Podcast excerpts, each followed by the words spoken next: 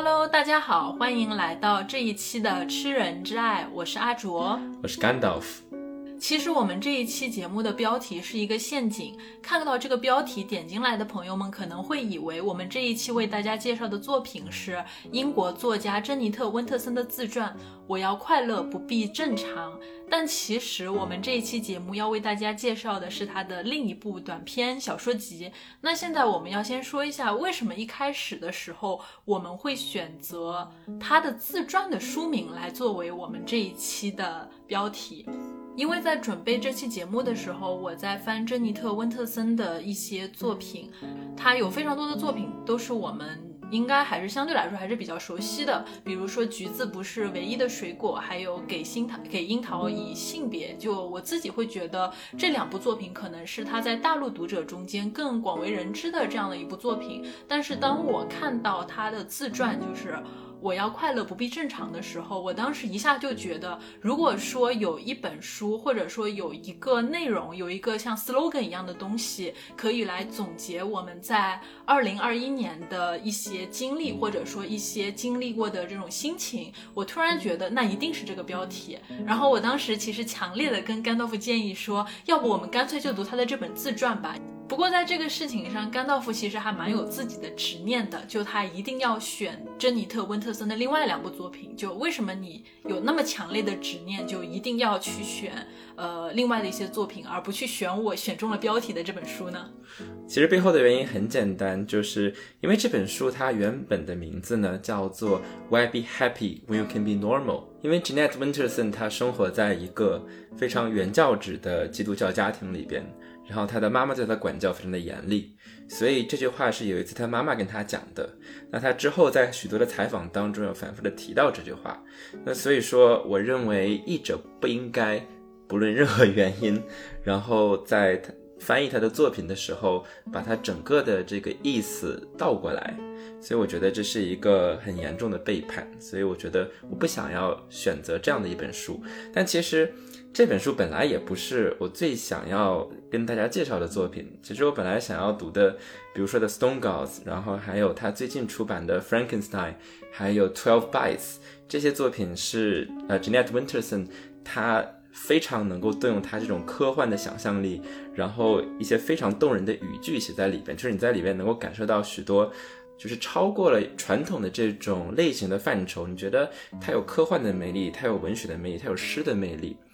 呃，但是很遗憾的是，这些作品它全都没有中文的翻译，所以我们很难在这个节目当中介绍给大家。因为 Jeanette Winterson 是一个特别特别有幽默感，然后脑洞又非常非常大的人，同时呢，他又特别的博学，所以说你看到他的作品，还有他对他的作品的访谈，会想起我们反复提到的 Donna Haraway，就是他自己，他既对文学的历史，然后又对女权和酷儿运动的历史。同时呢，他要对这个科技是有非常深的见地，所以你读在书里边又有什么赛博格，然后又有什么人体冷冻，各种各样有趣的大开的脑洞，非常非常想跟大家聊这些，但是很遗憾，还是因为译本的关系，我们没有办法跟大家分享这些作品。那其实回到刚才我们说到的这个他的自传《我要快乐不必正常》的一个翻译问题，如果说你是因为看了原文那一句话而决定不原谅这个翻译的标题的话，我其实反而因为看了那本书而原谅了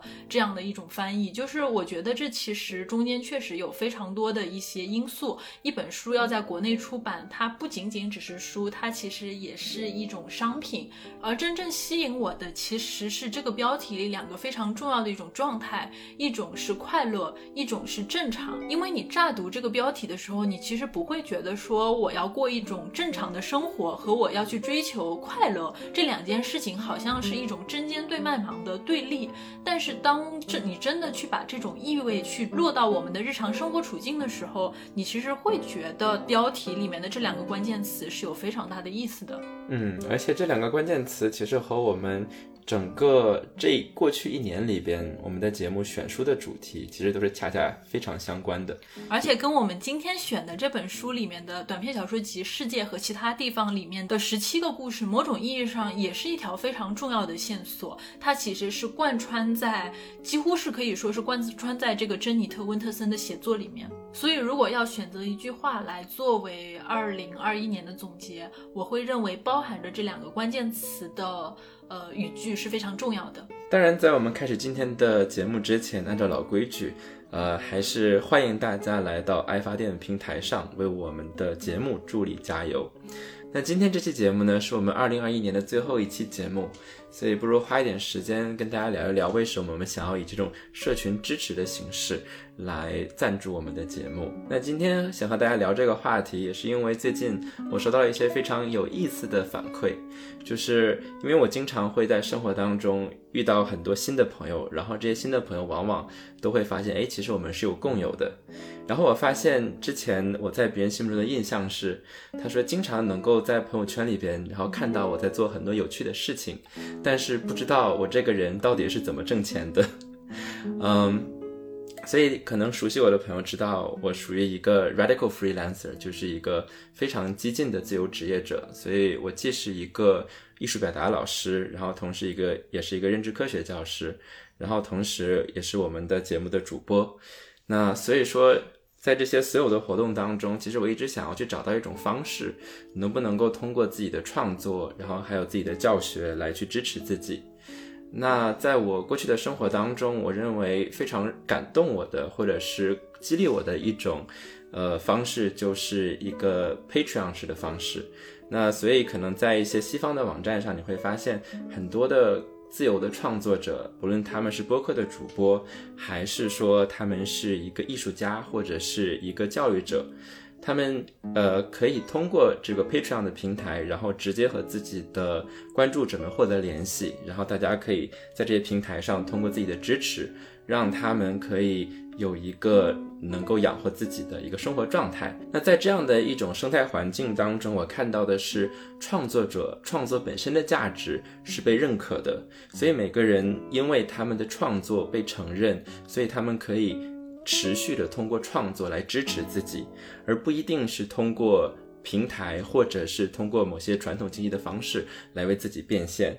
所以说我非常想要去探索一种方式，可不可以让我们也能够用类似的方式，通过我们的创作来和大家建立直接的联系，然后也希望如果大家愿意的话，可以呃为我们提供更多的支持。当然，其实我们前段时间也在探讨，就是说，因为刚好是接近年末，又是这样圣诞节的一个契机，我们是不是应该去进行某一些周边的尝试，呃，来以这种礼物的形式作为对我们的一些赞助者的。反馈，但是可能说从更加环保，然后以更加简单明确的生活方式来说，可能在我们的日常生活中，并不是需要那么多的为爱发发电或者以这种支持赞助者形式而产生的一些文创产品。所以最终我们还是决定，希望能够通过这样一种不对双方造成物质性的压力的方式来获得大家的赞助。所以说，我们希望选择一种非常简单直接的。方式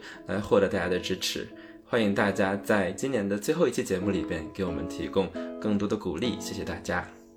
好，那回到我们今天的话题，珍妮特·温特森。从我自己个人的阅读体验来说，我阅读珍妮特·温特森的顺序其实是从她的处女作。橘子不是唯一的水果开始的，然后再是他的自传《我要快乐不必正常》，之后才是世界和其他地方的这些作品。那我自己的感受其实是，如果你不接触到呃温特森他带有自传性质的作品，比如说橘子，然后当然这就是他以自己作为原型去创作的一部少女成长小说，他甚至把自己的名字珍妮特赋予给了故事的主人公。那如果说没有稍微的去了解一下。下温特森的一个本人的成长经历，那可能要进入他的一个小说叙事，相对来说会有一些些的困难，就是你很难理解他为什么要这样去写，呃，然后为什么他的故事形态总会这样的一种奇特，你总是在里面会读到一种很心碎的感觉，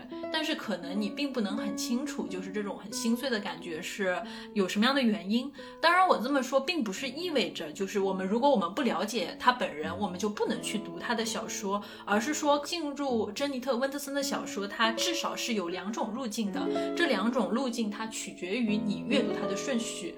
那当然，这是一个完全偶然性的体验。第一种路径就是我刚才提到的，我们先读了一些具有温特森他自传色彩的书，比如说《橘子不是唯一的水果》，然后给樱桃以性别，或者说他的自传，那我们就会在更加理解就温特森本人的一个基础上，呃，从一个某种意义上是从一个怪女孩的视角去切入她的故事，然后在这个故事里面，你会发现叙事者的主体她可能就是一个比较孤僻。的女孩子，然后所有的故事都是以她自身的经验的各种碎片化的版本去变形和交织的。但是这里其实还存在着第二种去阅读温特森的路径，那就是比如说你先读了世界和其他地方，那可能从我们开始阅读的那一刻，我们就会陷入。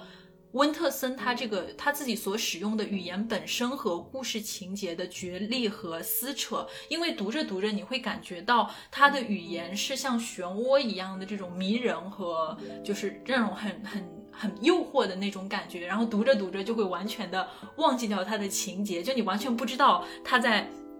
他在讲什么。情节，他的故事有什么情节？然后那个时候你就会很挣扎。我都已经读了好，就是可能读了小半本了，但是我什么都没记住。这个时候你会强制的让自己去回想他到底讲了些什么。但是你会发现，最后这场就是跟他语言和情节的撕扯，你最后大概只能放弃挣扎，然后顺着他的语言去进入到一个支离破碎的世界里面去。这其实是我自己在阅读他的过程中所感受到的两种体验方式吧。那那个甘道夫，你自己在读故事的时候，会不会有类似的体验啊？嗯，所以我在阅读这个故事集的时候，最大的感受就是很爽，从头爽到尾的感觉。呃，然后，所以就像你刚才说的，说完了之后，可能你不会记得很多事情，但是这并不重要。我们在准备很多为这个节目要读的故事的时候，很多时候我们会有比较明确的可能需要去准备的方向，可能需要准备的资料，或者去需要去调查的一些话题。但是我在读这本书的时候，我完全都不在乎。就是可能之前我在读的时候，我在想，嗯，那我读到这儿的时候，我需要去调查谁，然后我需要去读哪一段的历史，才能够搞清楚这段东西，才能够把它讲明白。但是读这本书的时候，我就有一种很爽的感觉，就是我非常心甘情愿的让他把我带走，然后什么都可以忘记。那这可能对于准备节目来说是一个很灾难性的事情，就是我发现读完了之后，我要再读一遍，才能知道我要讲，才能知道我要讲什么。但是呢，呃，我的阅读体验却是非常非常的爽的。我上一次找到这种体验是在读《Tender Buttons》的时候，所以《Tender Buttons》是 Gertrude Stein 的一本书。然后这本书，呃，一开始当我们为了这个 Modern Fiction 不得不去读它的时候，你觉得非常的痛苦，因为里边那个字就是溃不成军的感觉。你觉得这个这个不是英语，这个这个单词我都认识，但是我就是不知道它是什么意思。然后，可是后来，当我去主动读这本书的时候，我觉得 Gertrude Stein 是天才，就是他把语言变成了他的玩具，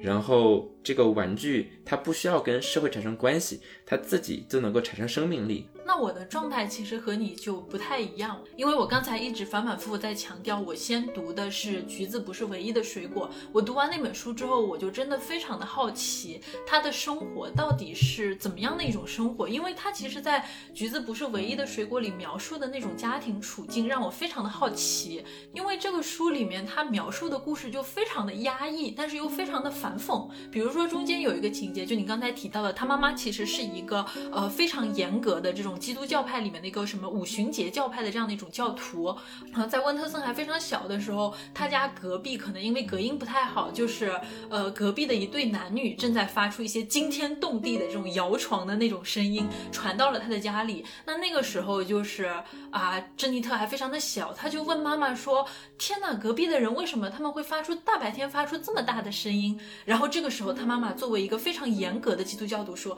说苍天啊，这些恶魔一样的家伙，上帝会惩罚他们的，竟然做出这么恐怖的事情来。”然后珍妮特说：“天哪，他们到底在做什么事情呀？”然后他妈妈说：“说不重要，接下来我们要一起来唱基督教的圣歌。”所以就是当时那个大概是珍妮特七八岁的时候，隔壁的人在旁边疯狂的摇床，然后他妈妈带着珍妮特在旁边唱基督教的圣歌，旁边摇得越响，然后他和他妈妈和他就这个圣歌就唱得更加的嘹亮，就感觉两边在疯狂的作战一样。所以其实我在读完这个之后，我就很好奇，那我就去读了他的一个自传。他在一九五九年的时候出生在英国的曼彻斯特，他自己的生母是工厂的一个机械工。呃，在他出生六个月以后，他很快被一个叫做康斯坦斯·温特森的女性给收养了。这个女性她是一位基督教嗯五旬节教派的这样一个信徒，她每天的日常生活就是抱着圣经，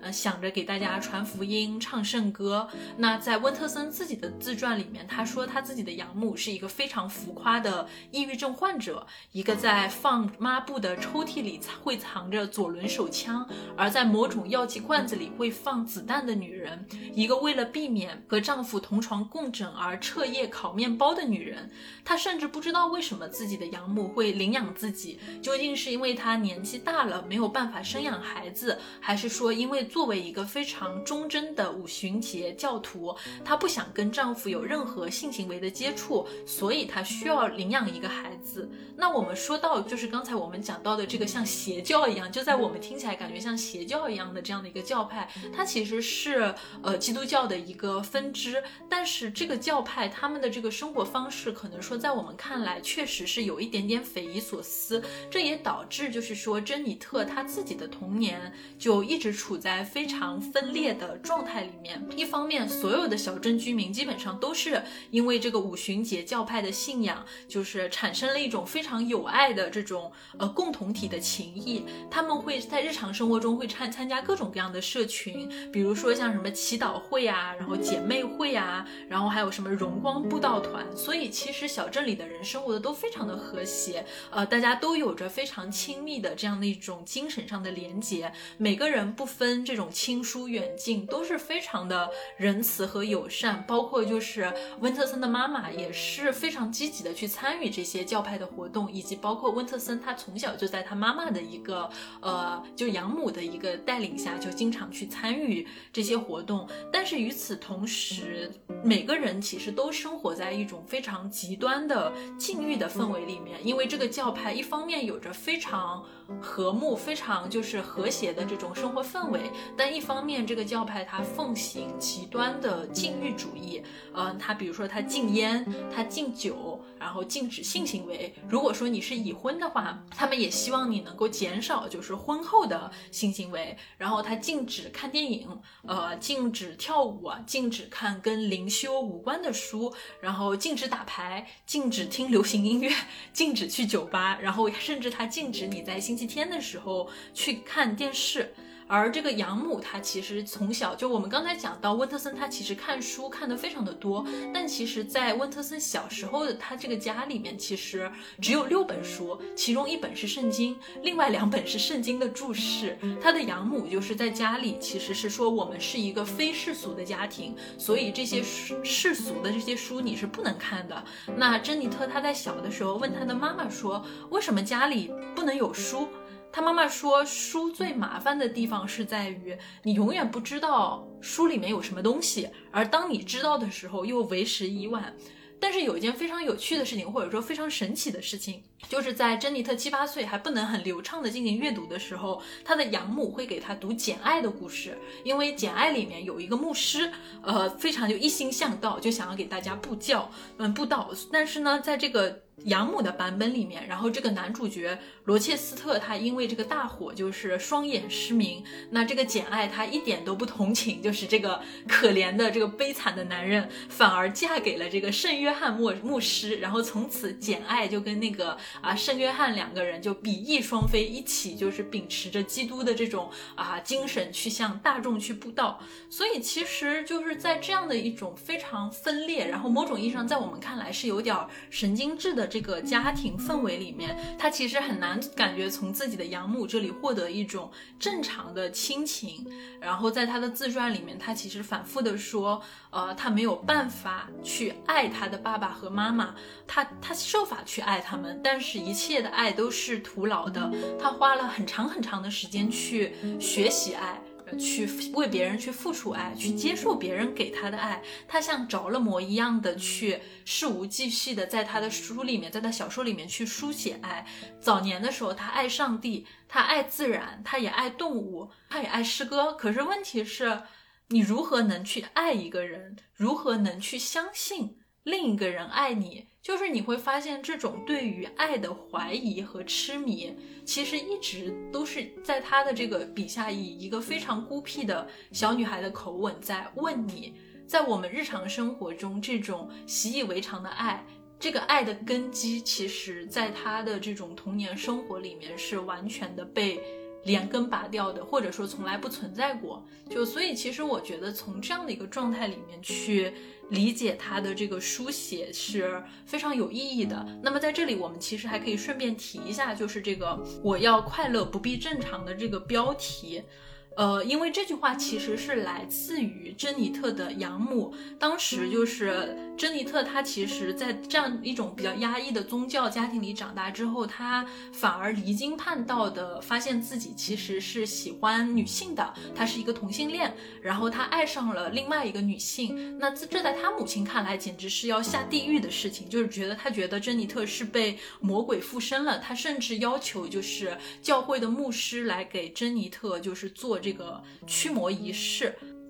然后他问珍妮特说：“你能告诉我这是为什么吗？”但是珍妮特没有办法告诉养母她自己的感受，她也不知道为什么，她不知道自己是什么样的人，为什么她不能让她的养母感觉到满意，然后她也不知道自己想要什么，为什么想要这些东西，她只知道一件事情，就是她跟她的女性的恋人在一起，她觉得非常的快乐。可是当珍妮特这么说以后，她的养母就问她说：“可以正常的话，你为什么要快乐呢？”然后珍妮特温特森他就把这句话作为自己自传的一个标题。那大陆的译本是“我要快乐，不必正常”，而台湾译本的翻译是“正常就好”。何必快乐？其实这句话本身它没有那么难翻译，然后也不是很难理解。比较困难的事情，我们刚才讲过了，你是需要把它作为一本书的标题来使用的，你是需要向可能不是那么熟悉珍妮特·温特森的这样的一个中文的读者去推荐它的。嗯，那我自己感觉就是这两个版本仿佛就是说，好像是整养母在跟珍妮特的对话。养母她说。就是台湾的那个版本说，能做个正常人就好，为什么要那么执着于快乐呢？而珍妮特的回应是，既然我可以追求快乐，那为什么我还要将就于正常人的状态呢？当然，就是我们试图解释这件事情是很容易的，就是我们都能够想象，呃，他的妈妈是这个意思，但是他是这个意思，嗯，但是最后作者选择的标题。是用他妈妈的这句话，所以我依然会觉得译者他替作者做出了过多的决定，那在我看来依然是没有办法原谅这个选择的。哎，所以你会更喜欢，就是相相比较之下，你会更喜欢台湾那个译本吗？就是正常就好，何必快乐？当然了，啊，嗯，呃，然后所以说刚才阿卓讲到的关于他的成长的背景，呃。一方面我们可以体验到，就是首先她作为一个女同性恋，然后她生活在一个原教旨主义的基督教家庭里边，所以说她被迫接受了一种强制性的异性恋的成长环境，所以这是一个非常重要的一个背景。另外一个背景就是说，呃，因为她的阅读环境就是她能够读的就是那么六本书，那所以说在从一个非常根本的角度。就是他呃改变了，或者是说影响了 Jeanette Winterson 他和文字的关系。为什么这么说呢？就是因为他小的时候，第一就是他正经读的，首先全都是关于神的书；第二就是其他他想要看的书呢，都要偷偷摸摸的去看。所以说那个时候。呃，我们知道 Virginia Woolf 有一个自己的房间的概念。那对于 Jeanette Winterson 来说，她自己的房间是在户外的一个厕所，所以她要偷偷摸摸的把这个书带到户外的厕所里边去看，然后藏在自己的床底下。结果呢，这些东西一旦被妈妈发现，那妈妈要把这些书抢出来，然后把它们烧掉。正是因为他从小就生活在这样的压力下，其实我觉得可能是一种自己帮助自己去 coping 的一种方式。就是 Jeanette Winterson，他从小就有着一个非常强的一种幽默感，这种幽默感就是一种很冷的幽默感。对对，就是那个书，你不会觉得很惨，你就觉得读起来觉得好冷啊。对，但是非常非常有意思。你比如说。呃，他想要说服他妈妈说，他想要去这个公共图书馆里面工作。那他妈妈说：“你看，本来我就不想让你看书，我怎么可能让你到公共图书馆里面工作呢？”然后这个时候，Jeanette 说：“他说 I would be unable to read and work at the same time。”他说：“我不可能一边读书一边工作呀。”所以说，他就这样一种很奇葩的逻辑，没想到就说服了他妈妈，让他能够在这个图书馆里面工作。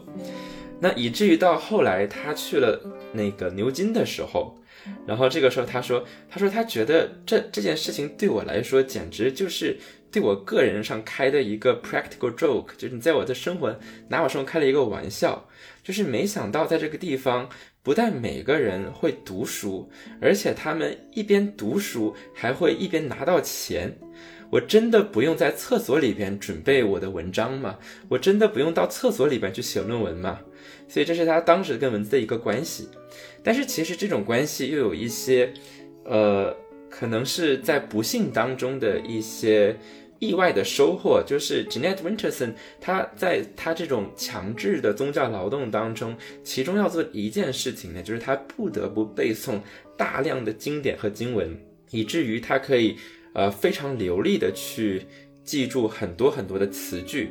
然后他从小就产生了这种对文字的敏感，但同时正因为他不得不接触的，他的阅读环境里边全都是这样的一种宗教性的语言，他妈甚至会把那个就是布道的语言写在小纸条塞进他的鞋子里，嗯，所以说这就使得他从小就认为语言是神圣的。所以说，他有一句话是这样说：“他说，I grew up not knowing the language was for everyday purposes. I grew up with a word, and the word was God. Now, many years after secular reformation, I still think of language as something holy。”他说：“我从小到大成长的过程当中，我都不知道语言是为了平常沟通的一件事情。那我从小跟我长大的就是圣经，圣经就是神。”然后，虽然现在这么长时间过去了，然后我已经脱离了那个教会的环境，但我依然认为语言是神圣的。当然，其实对于温特森那个年代的女性来说，她要去这个牛津上学这件事情本身也是一个非常了不起的这样的一个呃选择，因为其实她生活在那个兰开夏郡，其实相当于是英国非常重要的工业城市，大家对于这个未来人生的选择，其实都是相当于是。呃，我要进入一种非常经济的这样的一种类似于职高这样的方式，然后迅速的能够进入到社会，而去像去牛津啊、剑条读书，首先甚至对于男性来说都不是一个非常好的人生选择，或者说是一个非常遥不可及的人生选择。而温特森他在那样的一个时代里面，就是在甚至某些牛津的那个学院，他甚至都没有对女性开放的一个情况下，他依然想为自己去做出这样的选择，他要进。入英文系就是去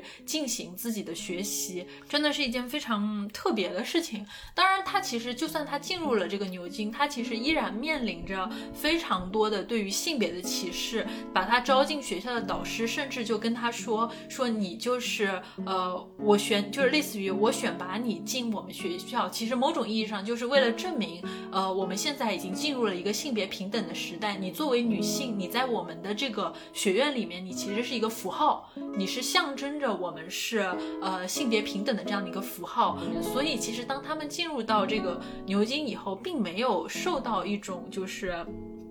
非常好，就是跟其他的男性同学，呃，平等的这样的一个教育机会。他们发现他们经常会被他们的导师所忽视，然后导师也是对他们进行一种放养的一种状态。所以他其实是在这个过程中逐渐的意识到，就是对自己的一个写作也好，还是说对自己的学习也好，有着一种非逐渐清晰起来的认知。他认为自己此后的就是所有的写作都是围绕着三个坐标来进行的。第一个坐标是。是我作为一个女性，我要如何去生活和写作？第二个坐标是我作为工人阶级的女性，我要如何生活去写作？第三个坐标是我作为一个女同性恋者，我要如何去生活和写作？那么接下来我们会和大家一起来分享《世界和其他地方》这部小说集。在录这期节目之前，我就跟甘道夫说了，那我们读完这本小说集，每个人先选三个备选，我们最喜欢的呃故事。印象最深刻的故事，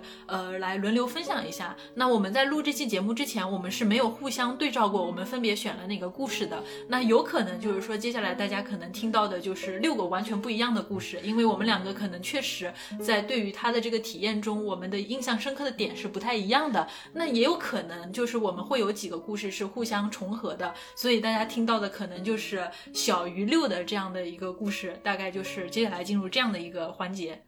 那从我先开始吧。我选的第一个故事，也就是这本小说集的开篇《一日之狗》。这其实是一个特别小，但是你读起来其实特别刺人的一个故事。故事的开头是一个主人公，他新领养了一只小狗，然后准备带回自己的农庄。呃，当然在这里我们说一个题外话，就是读这个小说集特别有意思的一点，就是当你每进入一个小说的时候，你都要。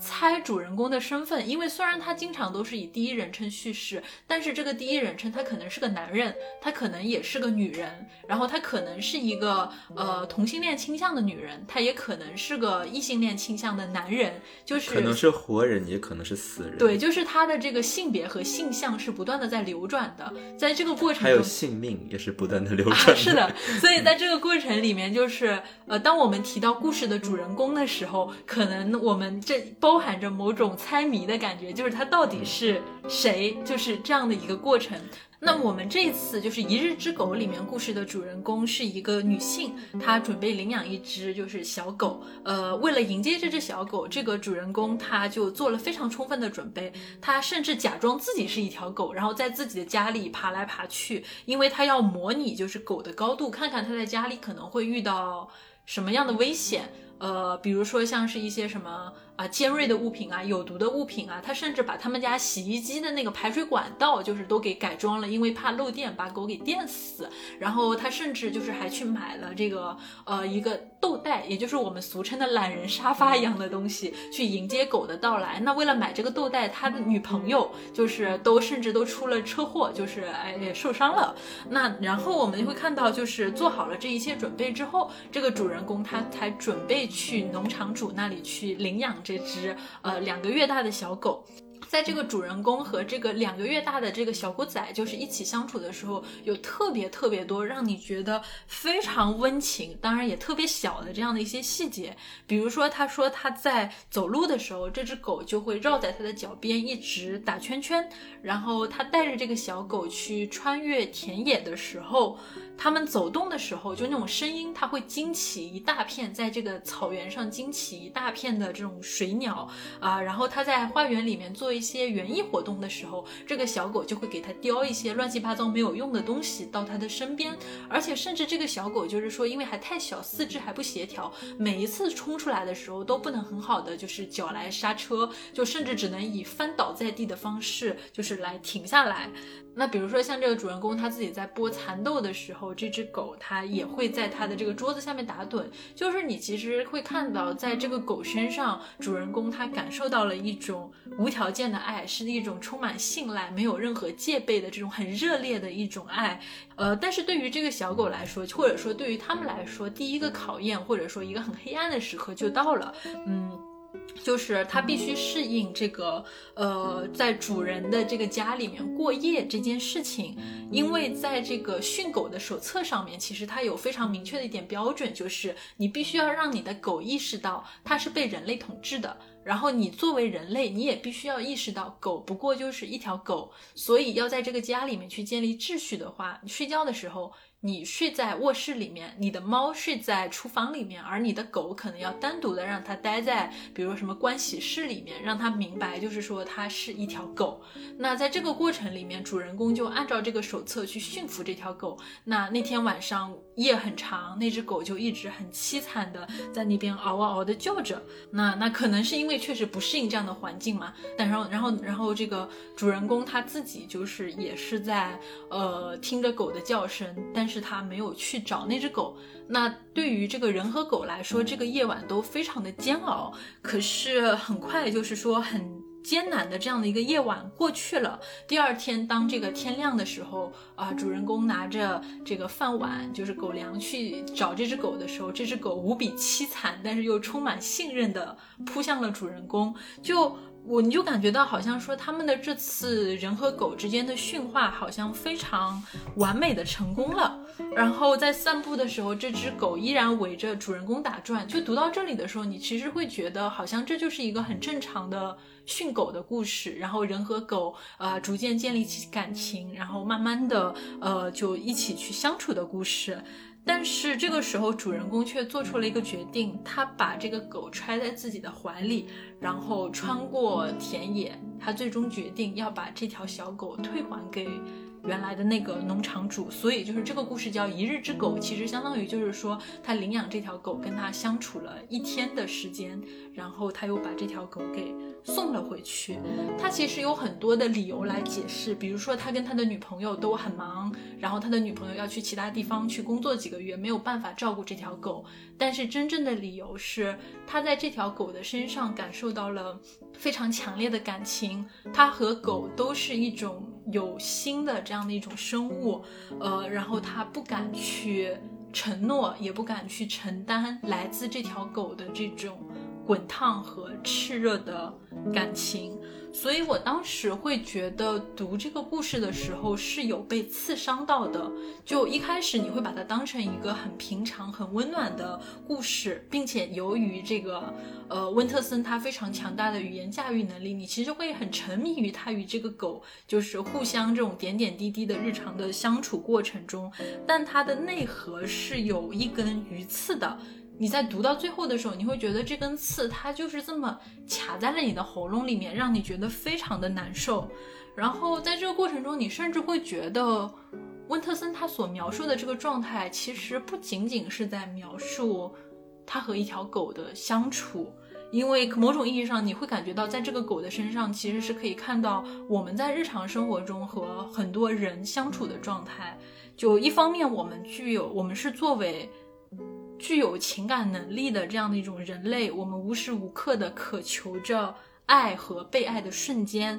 然后我们对于每一个跟爱有关系的这样的一些瞬间，都有着非常强烈的共情的能力。可是另外一方面，可能由于我们各种各样的原因，我们的内在它都是处于一种支离破碎的不稳定的状态。我们下意识会觉得爱它非常的烫手，爱会让我们觉得很恐惧。很孤独，因为你爱另外一个个体，它可能就意味着你需要撕开最真实的自己，然后去直面你的内在的一种脆弱和破碎的这种感觉。然后这种伤痛的体验其实很奇怪，就是在一条狗的故事里面，我被深深的刺痛了。这是我分享的第一个故事，这个故事不在你的清单里，对不对？嗯。因为有十七个故事，所以精彩的太多，有的时候我不得不忍痛割爱，把一些故事从这个里边，呃拿出去。所以这本呃这个故事对我来说也是有触动的，因为呃因为去年的时候我也和我的猫告别了嘛，然后所以说这种失去或者不得不离开的呃状态我是能够感觉到的。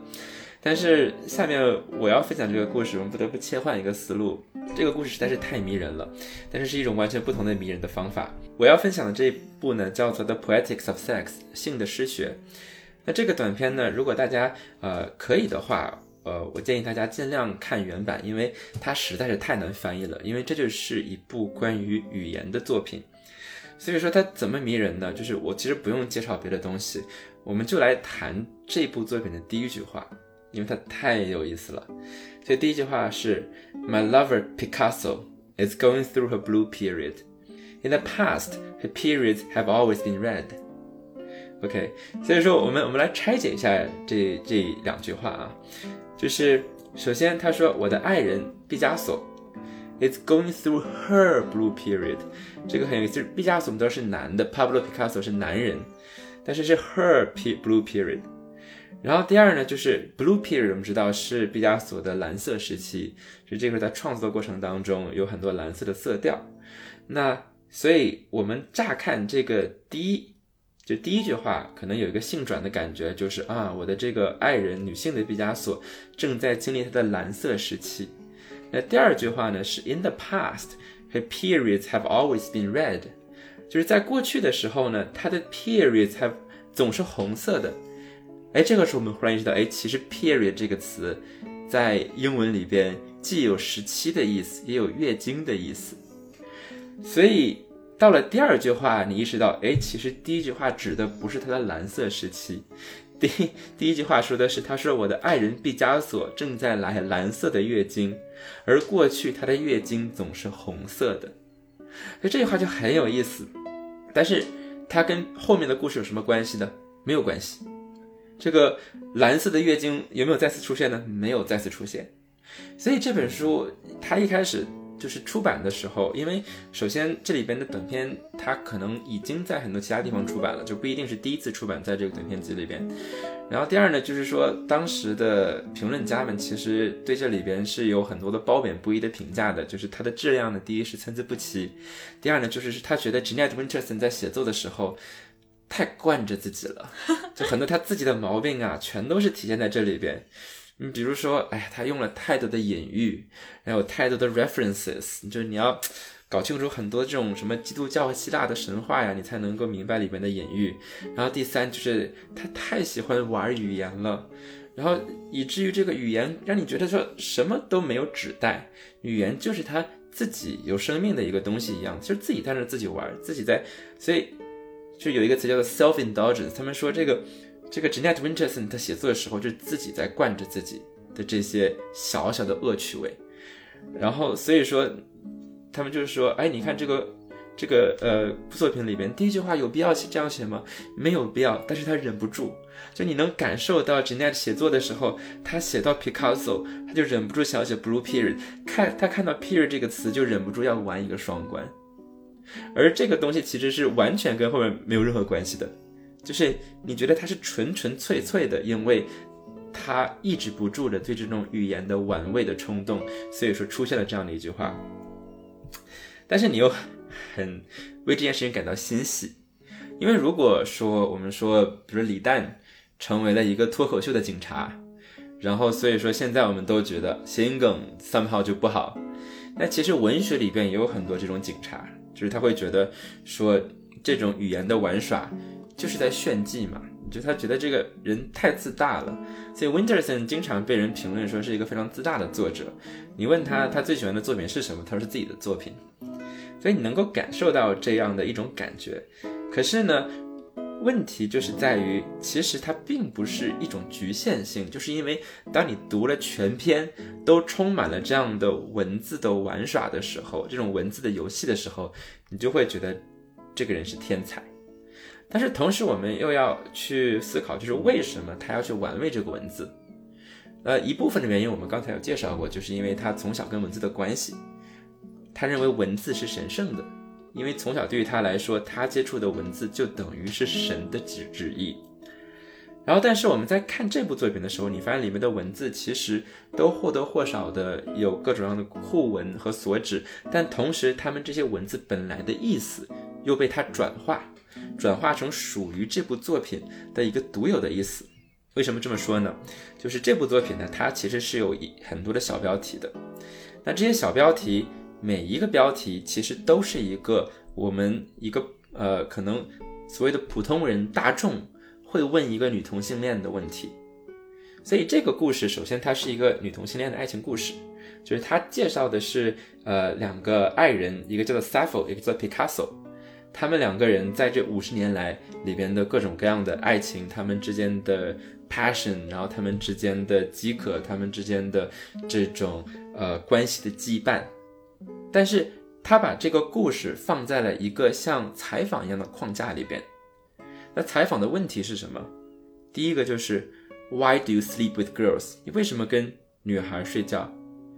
？Which one of you is the man？你们当中哪一个是那个男人？What do lesbians do in bed？女同性恋在床上做什么？Were you born a lesbian？你一生下来就是个女同性恋吗？然后这个小标题又重复了一次：Were you born a lesbian？你出一出生就是个女同性恋吗？然后，Why do you hate men？你为什么讨厌男性？Don't you find there's something miss missing？你不觉得有什么东西是缺失的吗？然后最后再一次提问：Why do you sleep with girls？你为什么跟女孩一起睡觉？所以这些问题是我们在大众文化当中时常去丢给女同性恋的问题。因为在女同性恋的体验和男同性恋的体验的过程当中，有一个区别，就是男同性恋变是很可见的，然后但是呢，他往往会被边缘化、被歧视、被打压。但是女同性恋首先面对的就是一个被消失的过程。所以我们在审视这些大众文化丢给女同性恋的问题的时候，他们每一个都在创造一种女同性恋这件事情的不存在。比如说，他问你们当中哪一个是男性？其实就是说，其实你的欲望本身是异性恋的，可能有的人说，要么是因为什么所谓的精神分析式的某种，呃，原生家庭的问题，或者是你从小生活在一个什么样的没有缺少缺少男性的环境当中，等等等各种各样的理由。但是他想说的是，人呐，人的爱本身是异性恋的，所以你们当中一定要有一个人扮演一个男性的角色。或者有人问说，我又 born a lesbian。那其实背后想说的是什么？就是是不是你本来是所谓的正常的，本来是异性恋的，所以你后来被变成了同性恋？还有 Why do you hate men？你为什么要讨厌男性？就是你是不是因为觉得男性不够好，所以才变成了女同性恋？所以说就是在所有的这些提问当中，他都是在去把女性对女性的欲望变成了一个不真实的东西，所以你要去质问他。从来没有人会问一个异性恋说：“哎，你从小就喜欢异性吗？”你从来不会遇到这样的问题。但是这个作品美妙的地方就是，你会发现，它每一段其实在某种程度上都是对前面这个问题的回应，但这种回应却又不是一种由一个女同性恋，呃，面对大众言说的一个回应。他们所有的回应都都是属于到他们自己的这个故事里的，比如说其中一个问题是 Don't you find something missing？那当我们问这个问题的时候，我们想说，那你跟同性交往的时候，你不觉得少点什么吗？你是不是就缺少某种形式的身体的接触？你是不是缺少某种安全感、某种另一对另一半的渴望呢？但是他在这一段描述的是什么？他描述的是他们在。交往的过程当中，在短暂分手的时候，他有一段时间，Picasso 不在他的身边。他想描述的是我是怎么的想念我的爱人。所以说，他回答了这个问题，说：“是的，我的生活当中是有东西缺失了，但我缺失的是那个我爱的人。”还有是，比如说，Were you born a lesbian？这个问题问了两次，但他每一次他的回答很精妙。他说：“他说 Picasso。”她不是一个寻常的母亲，甚至是个糟糕的母亲。但是当我们在一起的时候，我和她纠缠在一起，我成了她的孩子，而我们之间的关系不是一个剪刀能剪断脐带那样可以被切断的。当他和 Picasso 在一起的时候，他找到了这样的一种深刻的连接，他们就像母亲呃给女儿生命一样，成为了彼此生命当中不可或缺的一部分，所以他们诞生了彼此。所以整个的这个作品，他在不断的去重述呃两个人的故事，但是在这种故事的叙事当中，他把所有的这种主流向。呃，边缘化的人群向女同性恋的提问，变成了一个女同性恋自己的叙事。所以这里边有一个非常重要的一句话，他说：“当我看到一个词被男性所绑架的时候，我必须要解救它。”所以在这里边，他不光是去重新夺回了这种对于自己的体验、自己的欲望的解释和定义，还有他们的真实性。同时，他的工作的地点在语言，在文字本身上，所以在这部作品当中，你还会看到大量的传统的描述这个异性恋关系的词，比如说 erect。但是你会发现，所有这些词在他和爱人的关系当中获得了新的意义。而这里边其实又有一些线索，本身就是在他的这个词的选择上，比如说主人公叫做 Sappho，Sappho 我们知道是一个古希腊的女诗人。然后这个诗人呢，他是以描述女性和女性之间的这个情欲著称的。所以今天英文里边的 lesbian 这个词来自哪里？其实就是 Sappho，呃，他这个出生的那个岛屿叫做 Lesbos。然后同时一个比较高级的描述这个女同性恋的词叫做 Sapphic，也是从 Sappho 这个词出来的。所以从这个 Sappho 这个名字里边，我能找到他跟女同性恋的关系。而从 Picasso。我们又能找到 Picasso，能想到谁？我们能想到刚才提到 Gertrude Stein，而他又说我们在做爱的时候，我的爱人就像是一个公牛一样。公牛会让人想到谁？会想到海明威。从海明威想到谁？又想到 Gertrude Stein。而 Gertrude Stein 就是在美国的现在作家当中最优秀的一个去拆解、去解构文字本身的一个人。所以，我们能感受到他这种对 Gertrude Stein 的致敬，因为他想。把文字作为自己战斗的地方，他想重新让文字活过来，而且让文字变得不只是属于异性恋，变成属于自己的一个有生命的东西。所以说，我们在这里边看到的就是无数的线索，这些线索之间的互文，然后它们不断的碰撞，然后你被一个词带到另外一个词，所以你在整个阅读的过程当中，你的大脑不断的在被激发，所以这是一个非常非常爽的阅读体验。好，你选择的第一个故事，我想到的是，应该是今年年初看的一部电影，叫做《燃烧女子的肖像》。因为这部电影它也是描述这个女性之爱的这样的一部电影。故事的主人公那个富家小姐，她总是穿着一件就是非常艳丽的绿色的衣服。而另一位主人公就是为这位富家小姐绘画的那个画家的那个女性，她总是穿着一身红色的裙子。那然后你就会感觉到这种很强烈的这种色彩的冲击，就像你刚才讲到的这个蓝色和红色，就是在这种碰撞的那种感觉。所以我当时其实读到这个故事的时候，反而因为觉得。太被中间的这样的一个女性的情谊所感动，而最后决定就想保留我自己对于这部分的感受。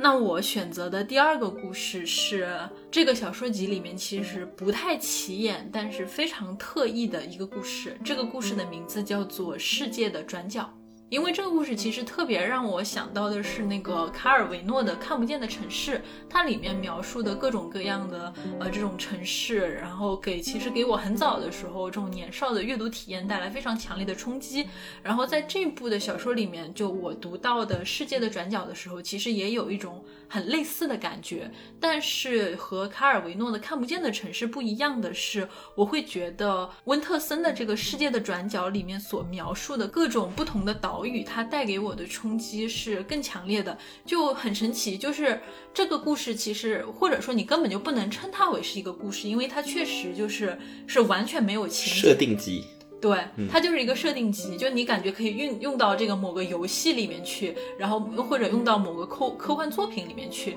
它没有任何的情节，就是你其实，在读的时候觉得你设定完了这些故事，你总该讲点什么事情吧。但是你读到最后发现没有。什么都没有，就是四个岛，他就是跟你介绍了四个非常特别的岛。但是我自己在读这四个岛的时候，就是我读完第一个岛，我其实在想，你下一个下一个介绍还会给我更大的期待吗？然后你会发现，这这这四个对于他对于这四个岛屿的介绍，确实是每一次的阅读都在突破你对于这个世界的想象，某种意义上。然后他描述的第一座岛屿是一座火山岛。这个岛屿上面有很多红色的山峰，然后沙滩上面有非常多的金币，有很多就是来这个岛屿上旅行的这些游客，他们就会第一个念头就是我要赶紧把这些金币全都捡起来装进自己的口袋里面。但是当这些金币进到他们的口袋之后，就会变成沙滩上的沙子。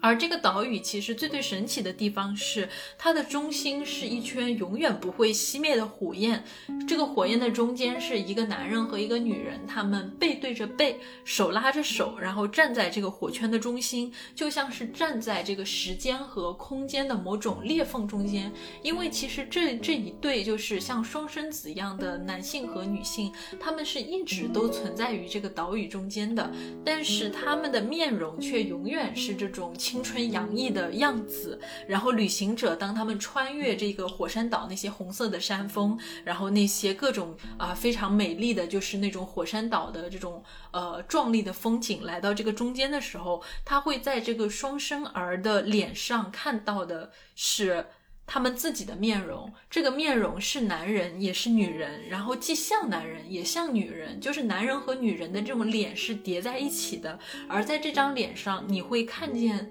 自己的脸。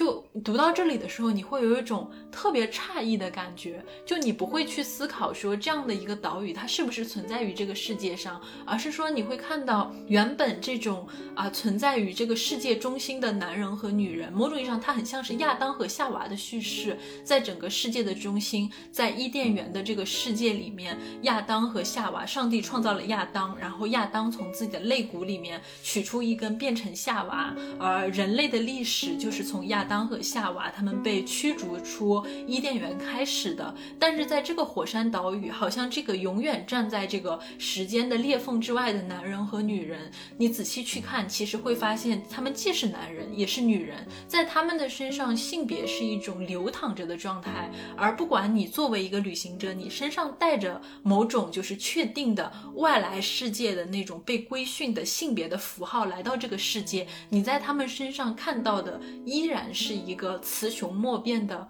自己的面孔，这是第一个岛屿。其实它确实就是，我觉得在这里的一个表达上面给了我一个非常大的震撼。而第二座岛屿是刚好和第一座岛屿恰恰相反，它是一座水下的岛屿。你想要进入到这个岛屿，就必须通过。潜水啊，划船之类的方式，然后这个岛它有一点点像是呃同心圆的这个状态，它最外的一圈就是沙滩。那你来到旅行者来到这个沙滩的时候，会感觉到一种就你就像来到沙滩度假的感觉，大家都非常的热闹，岛民们就是那些渔民们在沙滩上挤来挤去啊，卖东西，有集市，非常的热闹。然后当你穿过这个热闹的沙滩，你会进入到一片就是啊非常广阔的湖区。这个地方非常的荒凉，然后跟沙滩完全不一样，它没有太阳，就永远都只有月亮。当你走在不能不能说走在，因为当你划船进入到这个空间里面去的时候，你会觉得这个天地之间是这么的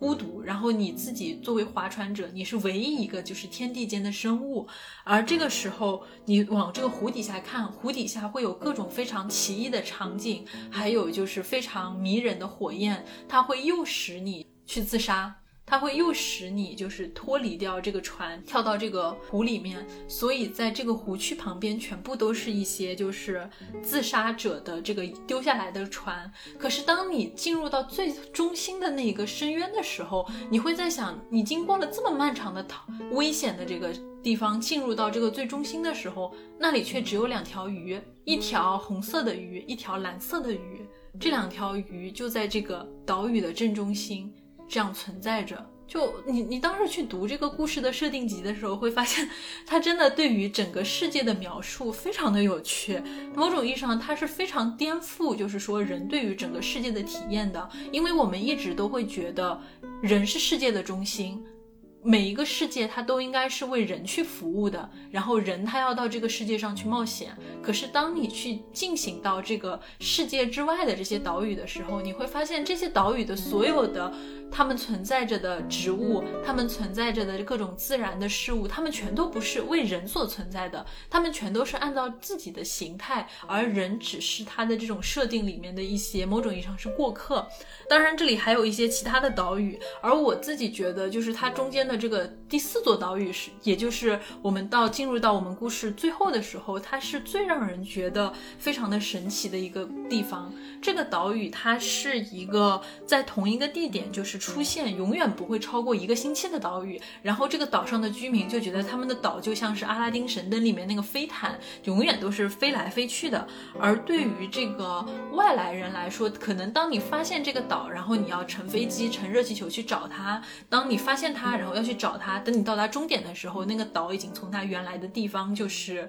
消失掉了。所以那个岛你永远在。追寻它，可是你永远都没有办法触碰到。对于绝大多数的旅行者来说是这样子的。但是最最神奇的事情是，这个岛屿，这个存在像飞毯一样的被时间所支配的岛屿，它中间最神奇的地方是，这是一个被故事所支配的岛屿。每一个岛民都是一个说书人，在这个岛屿上，大家都没有这种忧愁的情绪，因为讲故事会让他们从啊整个就是悲伤的状态里面去。解脱出来，通过讲故事，他们能够寻找到全新的自我，或者说通过讲故事，他们能够摆脱迷茫的状态，回归自己的这样的一种最初的自我。然后在这个岛屿里面，人们就是每天就是睡在故事上，然后吃着故事，直到自己也变成故事的一个部分。所以当时其实读到这个故事的时候。我自己是有一种很很强烈的这种被触动的感觉，虽然它其实是一个没有情节的故事，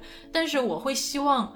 这个岛屿他能够继续写下去，就是他用他自己的语言继续去设定这样的一个岛屿，甚至某种意义上，我觉得这个故事它是可以拿来做创意写作的范本的。就是如果说你有四个神奇的岛屿，他给了你四个非常神奇的岛屿的范范本，然后这个岛屿它是可以作为一种创意写作故事沙龙的这样的一种形式，每一个人都来创作一。个自己的岛屿，而创作这个岛屿的原则就是这个岛屿它是不为人所不为人服务的，它不为人所存在的。我当时觉得就是这个故事，它是给人以一种想象力的激情的。嗯，所以我在读这个作品的时候，我会想到我们之前聊的《Solaris》这本书，可以完全的。用这种方式来重写一遍，我觉得会非常有意思。第五个岛，索拉里斯岛。呃，对，其实其实那个 Solaris 里边是有这样的描写的，就是因为，呃，它不是穿插着故事的叙事，还有文件嘛？文件里面的部分其实就像是这个作品一样，所以有的时候你会觉得，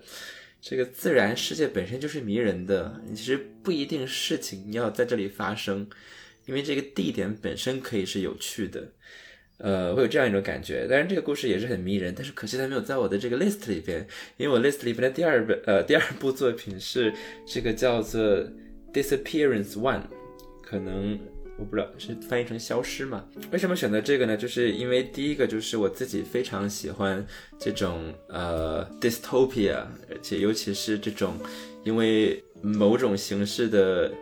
怎么说呃政治或者社会形态。发展到了某个极端，然后来到了一个不那么理想的世界，因为这些都是很重要的预言，对于我们的世界来说，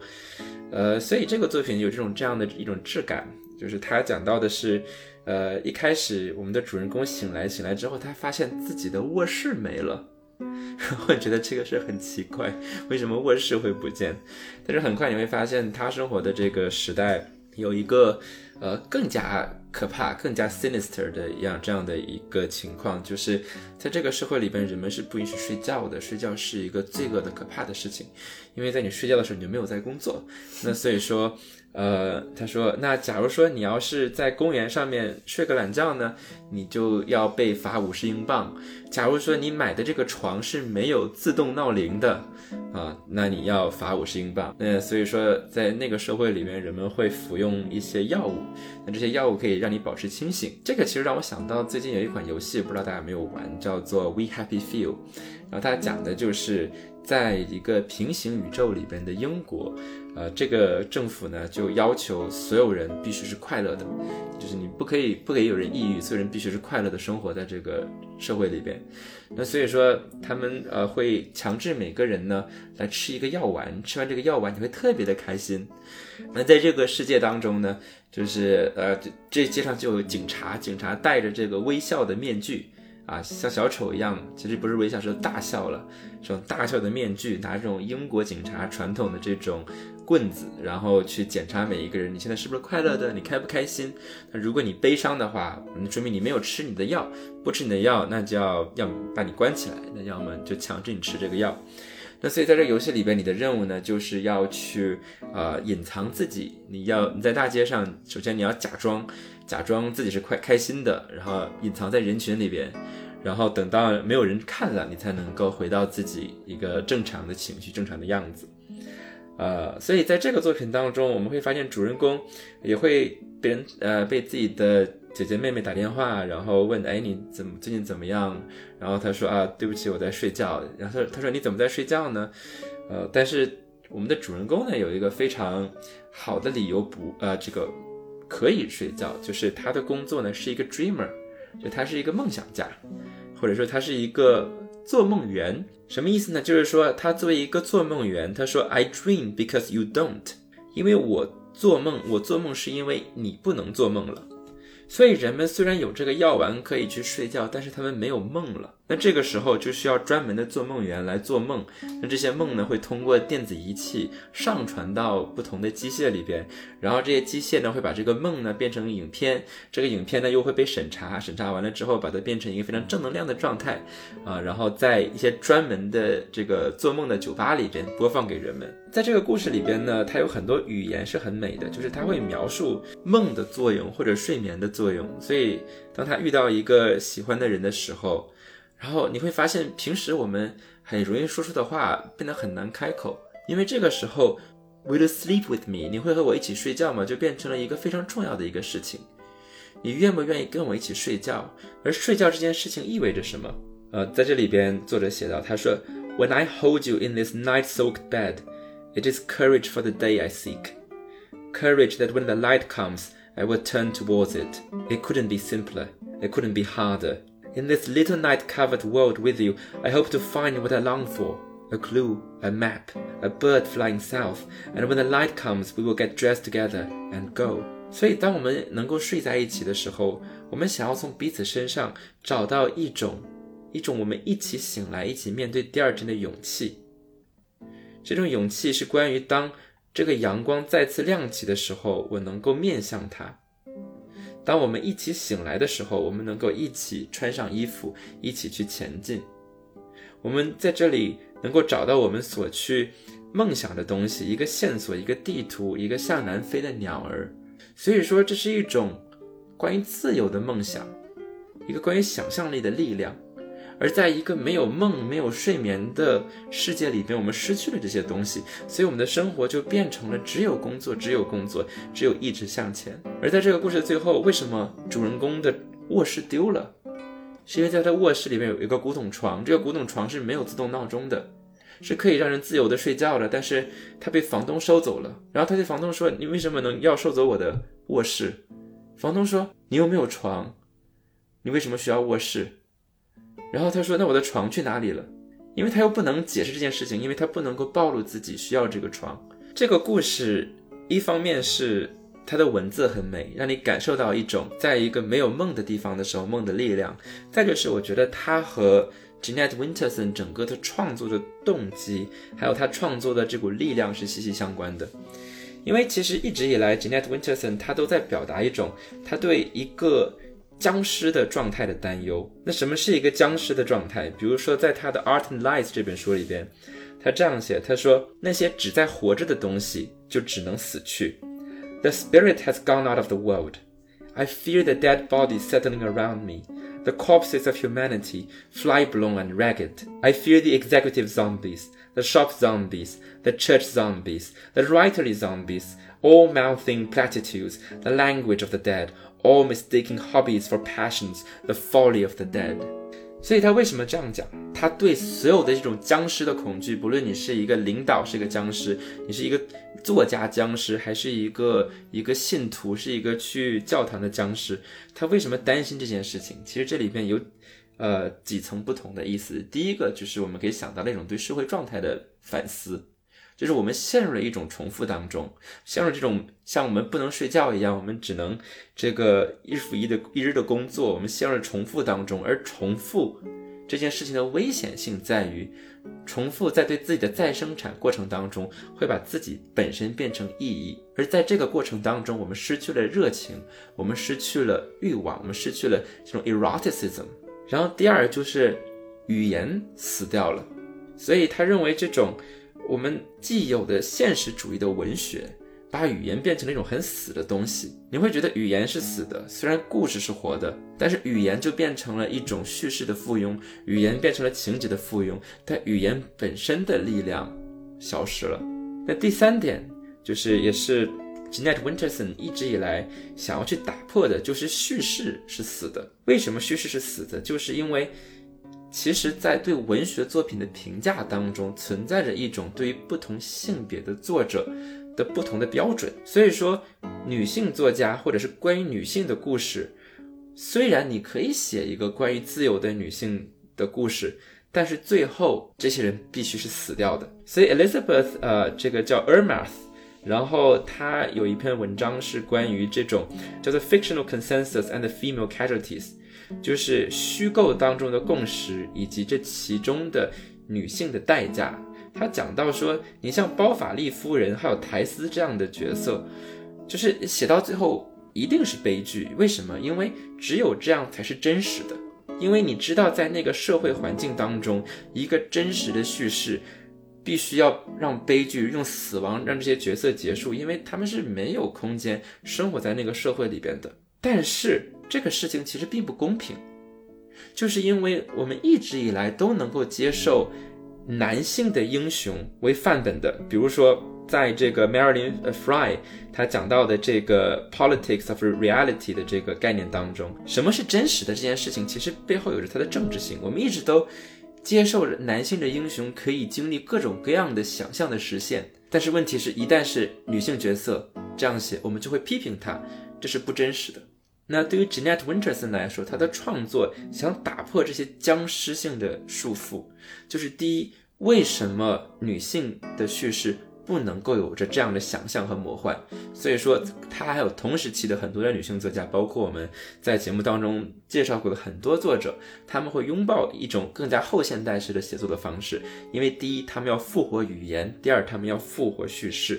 然后第三，就是他们要复活这种在。不断的重复当中，每个人的身份的这种僵尸化。对的，因为我之前也有也有看到温特森，他其实在对于讲故事这件事情，男性和女性之间的表达的这种差异的一种某种意义上的反思。他认为，就是说，在这种男性作者的这种局限的这种框架里面，女性作者的写作往往被局限于这种对于自我经验的书写，而男性作者却恰恰能够就是非常自信的去突破这种私人性的体验，去广阔的世界进行一种文学的实验，就是说。女性往往被局限在一种书写体验的范围里面，而男性却能够占据更大的就是世界的范围，去勇敢的进行实验。而他想打破的也确确实实就是这一点。当然，其实，在温特森的这个经验里面，我们其实是能够发现，很多时候女性对于自己的处境的一种觉知，对于这种书写意识的这样的一个发展，以及本身对于自己能力甚至是命运的一种反抗和改变，很。很多时候，往往都来自于一种阅读和学习的过程中。因为我记得当时就是，呃，温特森他因为这个喜欢一个女性，就是因为她暴露了自己是同性恋的身份，在十六岁的时候被养母，相当于是被养母赶出了家门。然后那个时候她就开始住在自己的这个迷你车里面，而白天她就会去图书馆打工。在那个过程里面，她按照。二十六个字母的顺序，就是以这个作家的姓氏，二十六个字母的顺序，从 A 到 Z 阅读完了整个图书馆的这些呃英语作家的这样的一个作品，以及包括他自己到了这个大学以后，就是到了牛津以后，他去进行这样的一种充分阅读的时候，他其实会发现，在这个比较经典的英国文学史里面，他能够经常读到的女性作家就只有四位，呃，是那个勃朗特姐妹，然后还有这个。呃，乔治·艾略特，然后以及另外一位谁来着？我忘了，就只有这样的四位女性作家，还有另外一个女诗人，而其他所有的呃世界都是由男性作者构成的。而当他进入到大学之后，有了更广阔的一个呃阅读的可能性，然后他开始阅读英国之外的作家的作品，然后在这个过程中，他接触到了一系列就是女性作家，包括我们之前介绍过的托尼·莫里森的作品。那对于他来说，其实就是通过这样一种。长期的不间断的阅读，他能够重新的去开拓自己的整个意识，还有自己对于这个写作的边界的探索，或者说，这其实是很多女性就是在自我成长中的两种重要途径。第一种途径就是。从自我的这种身体和情感的伤痛里面去感知到自我的存在，让自己变得更加勇敢去反抗。而另外一个就是更多的阅读体验，因为阅读其实会不断的积累，就是我们生活这个日常生活范围之外的经验，能够拓展我们对于整个世界的认知，然后去给自己的整个状态去确立你在这个世界上的一个坐标系。那这是。你的你选的第二个故事，那接下来就要进入我的第三个故事了。我们不会到最后真的是选了完全不一样的三个故事吧？我十分确定就是这样子的，是吗？那我选的第三个故事就是这个小说集同名的这个小说《世界和和其他地方》。那这个故事其实是一个飞行员的故事。我当时其实，在阅读这个故事的时候，会觉得它很像我之前就是读的小王子的故事，因为其实也是跟这个呃飞行员，然后旅行，然后遇到各种各样的事情相关的。那这个故事它其实是一个某种意义上让我觉得很触动的一个点，是在于。它其实是用一种非常平稳的，或者说某种非常日常的一种叙事方式，去看到我们日常生活中这种我们和自己生活的世界始终是保持着距离的一种状态。我们生活在我们生活的世界，可与此同时，我们总是对我们的生活状态处于一种局外人，或者说是置身事外的一种状态。就像你刚才在讲那个消失的故事，那个会睡觉、会做梦的人，他在整个的整个生活场景里面，他好像永远都是。那个局外人，哪怕他依然是在过着一种非常他认为非常正常的生活，所以其实当时我在读这个飞行员的故事，就有一种很深的一种感受，就是这个飞行员在他小的时候，大家会一起做飞行的游戏，大家会在一个狭小的他的一家就全全家人都参与了这个游戏，他们一家人会在一个非常狭小的房间里面，把他们的地毯作为停机坪，然后把那个飞机模型作为真正的飞机。甚至他们还有一个地球仪，那个地球仪就是用这个，还是充气的，甚至是破破烂烂的，上面的那个。呃，伦敦还缺了一个口，那是一个贴着胶带的这个伦敦。然后大家就是围绕着这个地球仪去进行这样的一种游戏，每个人都去这个来来设想我们会驾着这个飞机飞到哪里去。他们会设想我们会去到孟买，我们会去到巴黎，我们会去到开罗，甚至是去到纽约。每个人都有这样的一个梦想，它成为一个家庭里面非常呃某种意义上是对一个远方的一种。向往，就是当我们处在一种非常贫瘠，然后非常这种庸常的生活状态里面，我们却对未来的生活，我们对将来的、对远方的生活，充满一种非常异样的，或者说非常憧憬的那种情绪。他们会想，我那那些人们，那些遥远的人们，他过着跟我们完全不一样的生活，也许那就是我们想要追求的。跟此时此地的不同的那种生活，那这个主人公他长大以后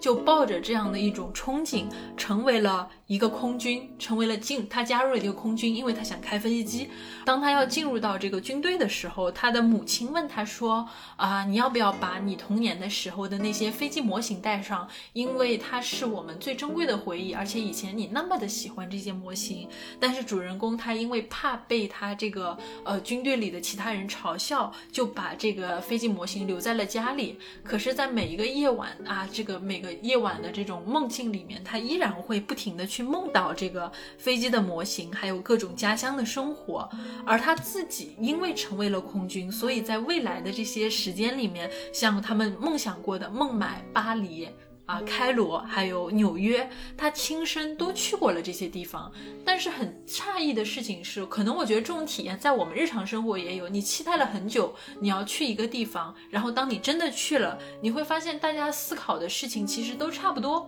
大家日常生活思考的事情，不过就是接下来要吃什么饭，我要怎么赚钱。我要怎么活着？就他最后很诧异的发现，哪怕是再遥远的人，异国他乡的人，他们生活的焦点其实也就是这些，就是按照我们正常的这种生活轨迹去推进的这样的一个人的一生被。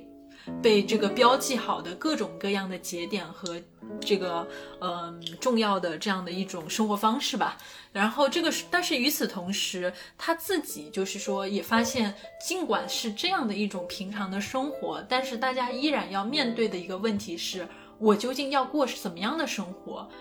反而是当他自己去去到远方，看到大家的生活本质上都是一个样的时候，他开始真正的去反思，我要过的是一种怎么样的生活。当然，注意一下，这里的飞行员这个第一人称他是个男性，他开始反思自己是一个怎么样的人。他觉得是不是我的生活目前构成我生活的一切？因为他是一个空军，他要成为一个有阳刚之气的男人，他要充满行动力，他要充满力量，他要善于冒险，因为。这是大家对于一个男性飞行员的一个要求，这一系列的这种存在的根基，他为自己的存在设定的这一些某种意义上是人设的这种状态，他是不是真实的自我？而他开始不断反思自己的这个过程的时候，他得了抑郁症，他得了非常严重的抑郁症，因为他感觉到就是说自己日常的这个状态，他不是真实的自己。那如果说这些，比如说空军，比如说善于冒险的、充满阳刚之气的这个男性不是他自己，那他到底是谁？他到底他的生活到底在哪里？他到底要过怎么样的生活？然后他这个在他的抑郁症的这个状态里面，医生不停的给他开药，他要这个吃抗抑郁症的药。然后他自己也努力的，就很积极的去看这个呃心理学的书，然后去看荣格，然后去在他们的这个理论里面想寻找答案。他也去看一些哲学，想要在这种思辨的这种世界里面去思考存在的意义。但是会发现这样的一种状态并没有带给他真正的解脱，因为他什么答案都没有找到，不管是生理的还是心理的，他永远不知道自己到底是谁，自己想要去过怎么。样的一种生活？那么这个时候，他决定，他做出了一个重大的决定，他离开空军。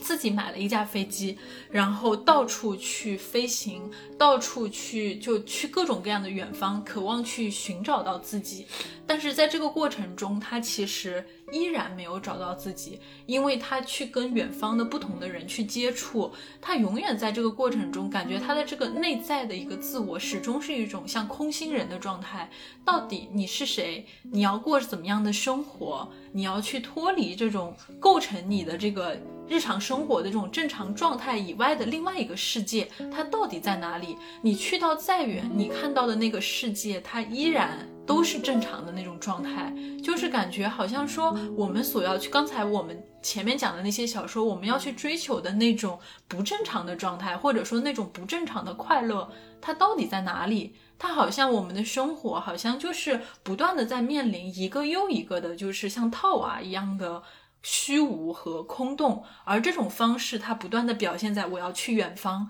可是它为你设定的一个答案是去远方，然后呢，我们所面临的这样的一个未来的就未知的远方的世界背后，然后呢，我们依然要去解决这个被悬置的，就是啊生活的问题，你是谁？你要过怎么样的生活？而最后在这个故事的最后，他走得足够远，然后有一天他回到自己的。故乡，他去看望自己的父母，他的父母非常的老了，在他面前就像个小孩子。他跟着父母一起，他给父母带礼物，就远方的礼物。他给这个父母翻看，就是他寄给父母的从世界各地寄过来的明信片。在这个翻着翻着的过程中，他其实有一种很神奇的感觉，但是这种感觉并不是说像我们我们经常会看到的故事的这种套路一样，好像兜兜转转回到了原点，这才是真实的你。不是的，这个主人公他在这个地方，他依然感觉到了前所未有的距离感和空虚感。然后最后，在故事的最后，他开着飞机再一次出发了。我当时其实读到这个故事的时候，就那给我一种很大的那种人生那种虚无感。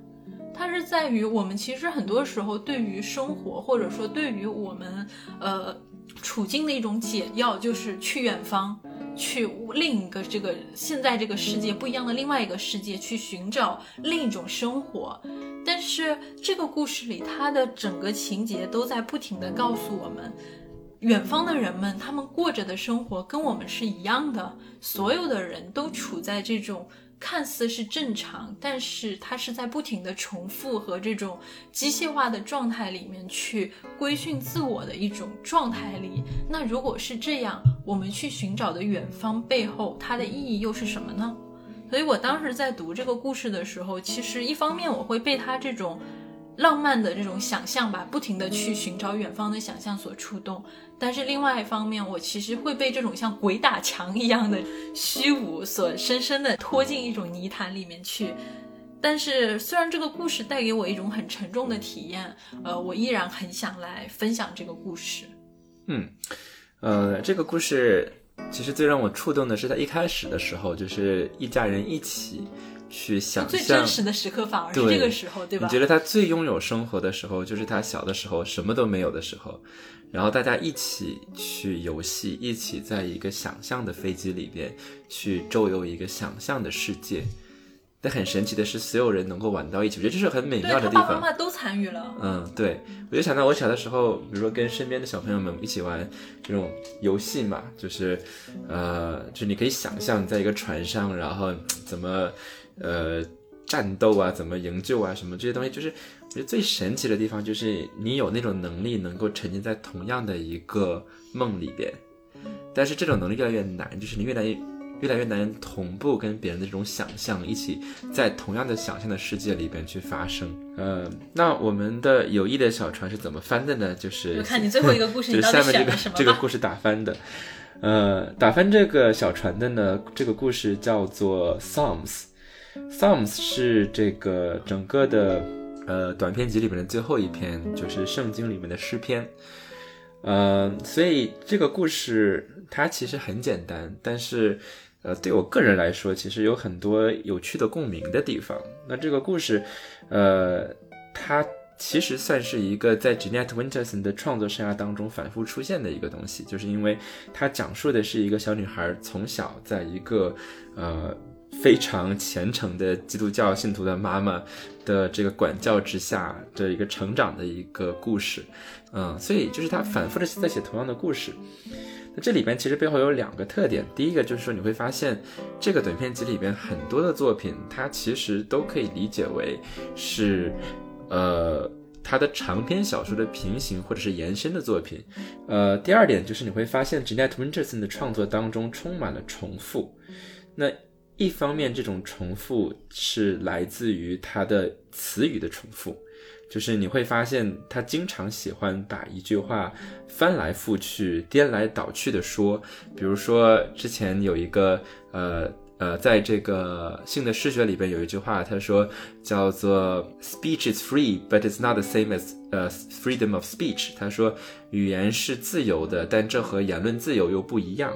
所以就是他经常喜欢这样去表达。那第二呢，就是说他在选择的题材上面经常重复。所以说，如果你去通读 Jeanette Winterson 整个的作品集的话，你会发现这个各种各样的人物反复的出现，各种各样的故事反复的出现，甚至同样的句子反复的出现。而这种重复并不是没有意义的。因为我们讲到过，就是它基本上很多很多的这个词语的使用，还有就是说它借助的这些呃引用的人物，比如说毕加索，比如说让你想到海明威，那它其实背后都会指向 Gertrude Stein，而 Gertrude Stein 他的创作当中一个非常重要的一个手法，就是它叫做 insistence，就是不是 repetition，不是重复，而是 insistence 那种坚持。那一个最经典的 insistent 例子，就是我们可能熟悉 Gertrude Stein 最经典的一句话，叫做 "A rose is a rose is a rose is a rose"，一个玫瑰是一个玫瑰，一个玫瑰一个玫瑰。可能我们会想到这个鲁迅的“我家门前有两棵树，一棵是枣树，另一棵也是枣树”。但是总的来说呢，Jeanette Winterson 她想要找到的是一种在一种相似的叙事当中的不同，所以重复本身并不代表着意义的重复。或者是说我第一遍讲一句话和第二遍是一样的，对吧？因为比如说我们假如说写一个戏剧的话，然后一个主人公说 “You are, you are, you are”，那同样的三个 “you are”，它可能有不同的意思。那所以说，Jeanette Winterson 他很喜欢做这样的一种创作，就是在他的坚持 insistent 当中去找到一种相似当中的不同。而这种意义，就是在这种反复的生产的过程当中，这些细微的不同所产生的变化。那这个故事，呃，讲到这儿的时候，它的情节其实也是很像了，跟其他的版本，就是，呃，这个主人公的妈妈呢，给他买了一只小乌龟。那这个小乌龟叫做 Psalms。为什么这个小乌龟叫做这个诗篇呢？是因为他妈妈呀，想给他一个宠物。但是给它的宠物的意义呢，不是说让你去学习怎么去照顾一个生命啊，有个成长的伴侣呀。呃呃，跟那个都没有关系，因为恰恰他说这个乌龟呢，它跟狗一样，它不好抱啊，所以我我不会被它这个呃我的注意力不会沉迷，对对对，不会沉迷，然后它也不聪明，我们没有这种知识上的连接，所以它就是很傻很无聊，所以我可以非常纯粹的通过这个乌龟去感受神的造物的伟大。所以说，所以说他的养这个乌龟的目的呢，就是为了去庆祝神。那庆祝神要起什么起什么名字呢？然后他就说了：“哎呀，妈妈，你看我我这个其他的朋友，呃，你要不给我，他们也养了一堆的乌龟，在上面画画。不如你看我，我要是庆祝神的话，那不如我们就这个。”你再给我买十二只，然后我们去画耶稣十二个门徒，然后，然后他妈妈说：“哎，你这个熊孩子，你想在花园里边，然后一堆圣徒在乌龟的背上跑，这个事儿，你觉得你觉得是尊重神吗？”嗯，然后，然后，然后，然后他说：“啊，那对不起，那这个十二个太多了，那不如我画三个火枪手吧。”然后他妈妈说：“这个熊孩子，三个火枪手跟神有什么关系啊？”那所以最后他就是剩下的这一只乌龟，然后这只乌龟被起名叫做诗篇，叫做 Psalms。那这个小朋友呢，他其实一直以来都想养一个宠物。那其实，在他的脑海当中就有一个想象中的宠物，这个宠物是一个邪恶的大白兔，叫做 Ezra。为什么说叫邪恶大大白兔呢？他说这个大白兔啊，它一既去咬别人，又不理我。它的这个毛绒啊，就是像呃天当中的灵魂一样洁白，但是它的心却是黑的。所以说，它有一个邪恶的大白兔，是他想象中的样子。所以整个的故事呢，就是在讲说，他一边在照顾这个乌龟，一边呢在啊想象当中看这个大白兔在这造次，一边呢跟着妈妈去不同的地方。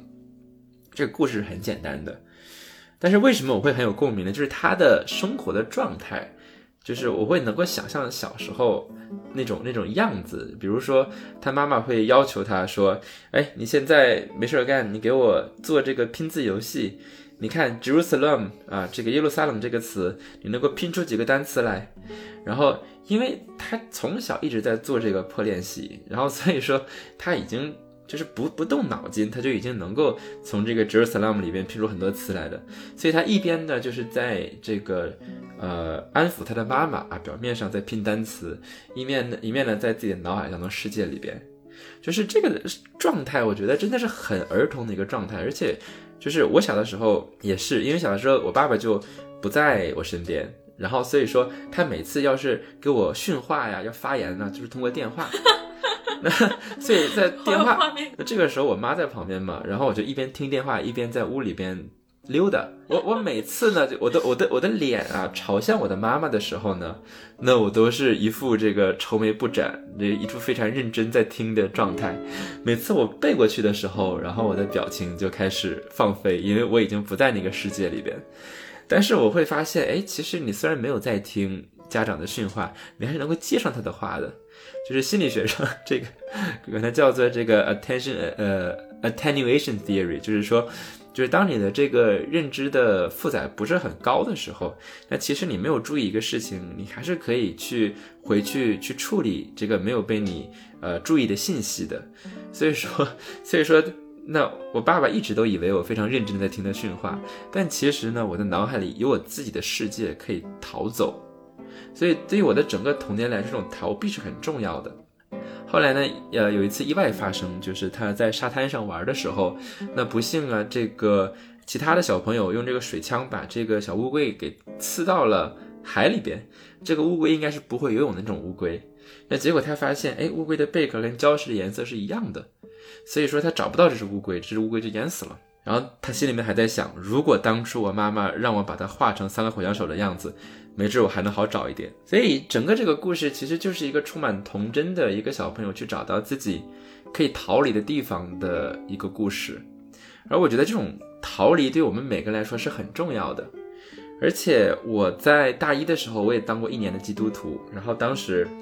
呃，因为我们的本科的学校在明尼苏达州，然后我们，呃，大学里边就是有很多的这种 Bible Study Group，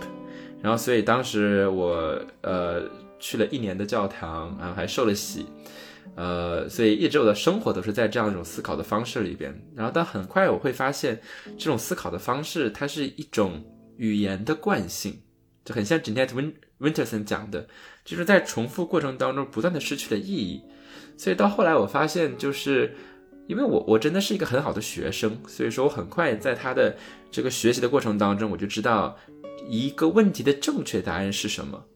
所以，虽然我刚刚接触这个宗教，但我很快就已经能够比我身边的同龄人，他们可能在美国二十多年，在这个环境当中长大，但我能够更快的找到他们这个问题的答案是什么，如何去去用他们的逻辑去解释这件事情。但是我发现我的头脑是没有在思考的，我只是找到了一种习惯，而这种习惯驱使着我。然后说出正确的话，以至于到第二个学期的时候，他们想让我去当他们的那个呃 Bible Study 的小组的助教。所以就是，所以当我看到这个小朋友的状态的时候，就是他一方面又要在表面上生活在他和妈妈的对话当中，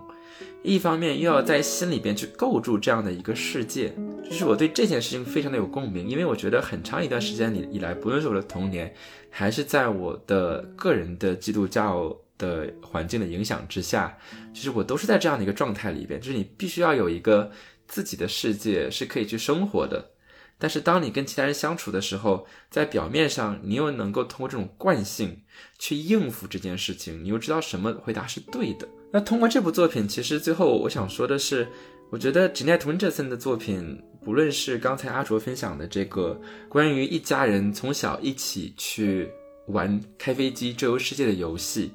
还是说一个小朋友去找到自己这样的一个想象的自由的属于自己的世界，还是说我们刚才讲到说他去做一个作者去游戏语言，让语言突破他在社会中本来的意思，让语言本身拥有他自己的生命。我觉得所有的这些作品，它背后都有这样的一种游戏的精神。而这种游戏的精神，我觉得是非常可贵的。我找到一篇论文，它恰恰就是从游戏的角度去阅读 Jeanette Winterson。所以，什么是游戏？就是他说，Playing is about creating realities。游戏就是创造现实的事情。我们在一个规则当中，我们一起去构建某一个情境，甚至没有规则，这个事情甚至没有意义，对我们的生存没有任何的价值。但是我们可以一起来到一个不同的世界，那这是游戏。而在一个德国的一个社会学家叫做 Johann Huizinga，然后他写了一本书叫做《Homo Ludens: A Study of the Play Element in Culture》，就是一个在文化当中的一个游戏现象的一个研究。他发现，他说，如果我们的文化是各种的想法，然后各种的这个图像，然后各种的仪式、各种传统。而这些传统和我们基本的生命的过程，比如说我们吃饭、睡觉、繁衍是没有关系的。那这些文化的作用是什么？那文化难道不就是我们创造的这些现实，来去给人类的生活与意义吗？所以从这个角度来说，文化本身它是把这些图像、想法、仪式还有传统变成了现实，变成了我们的物质世界的现实。所以说，文化 is play and is played，就是文化本身是一种游戏，而且是一个在被游戏的游戏。而正是从这个角度来说，其实很多之后的这种呃，从女权视角的回应，你会发现，女性她是往往被从这样的一种游戏的呃过程当中所被 discourage，就是女性她不被鼓励做这样的游戏。所以说，男性的游戏往往是和现实没有什么关系的。就是，呃，你可以去外太空，然后你可以玩恐龙什么什么的，无所谓。但是女性的游戏小时候往往就是啊，芭比娃娃，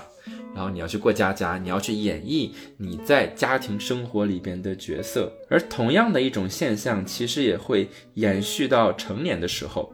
所以说，呃，我忘了我们的栏目有没有。讨论过这件事情，比如说，你知道，呃，在家里边往往是女性在做饭，但是外面的大厨很多是男性。为什么？因为女性做饭是一件真实的事情，就是她一个现实的职责。但是男性做饭就可以被构建为一种游戏，他可以去玩食物，他可以去玩味这件事情，他可以把这件事情变得有意思，把它变得有想象力。所以说，我们回到这个。游戏它本身，如果我们接受游戏是一个创造现实的过程的话，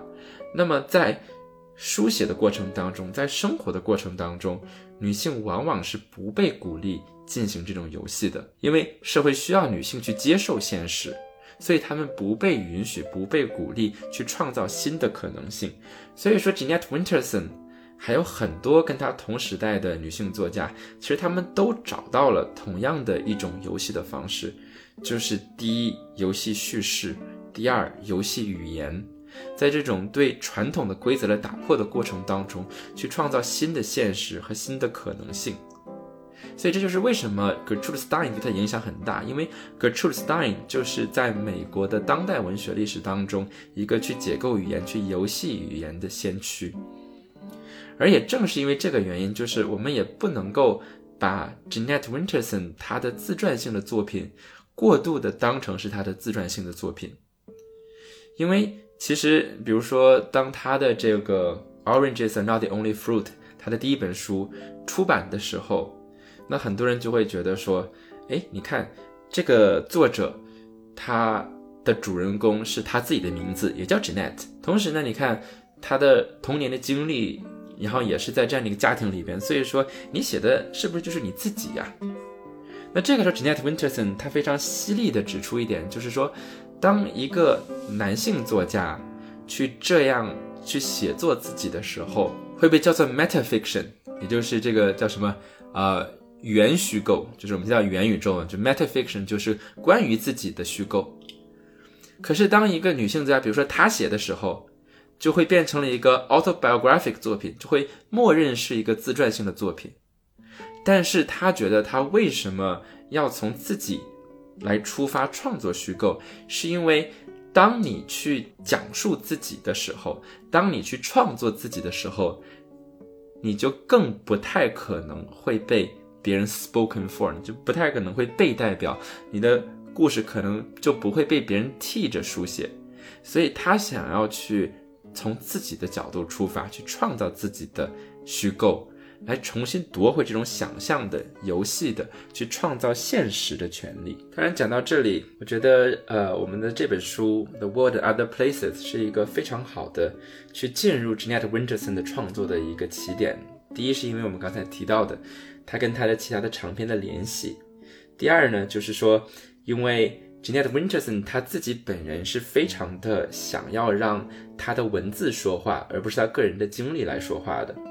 所以他之前有过这样的一个非常搞笑的一个一个对话，就是他之前有个学生跟他说，他说，哎，我想，呃，对比一下你的作品，还有 Radcliffe Hall 这另外一个女同性恋作家的作品，然后你可不可以给我一些建议？然后他说，好呀，那我的建议就是我们的作品没有任何共同性。然后那个他的学生就说，哎，可是我以为你们都是女同性恋啊。所以这个时候他在书里边写到，他说。我发现啊，我们选择的性取向，一个作者的性取向，往往会被人们就会认为这件事情一旦决定了，就确定了他和所有其他的呃女性同性恋的作家的某种符号学上面的联系，不论他们是活的还是死的。我是说，毕竟我是个变态，所以我不在乎和一个死人同床共枕。呃，这个 这个床呢，可能是一本书的形状，这本书可能是一个床的形象，它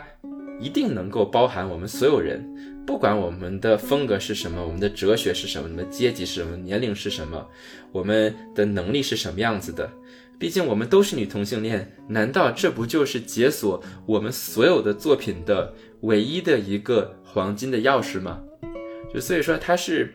用一种非常讽刺性的方式来去警示我们，不要以一个单纯的身份的维度去进入一个人的作品。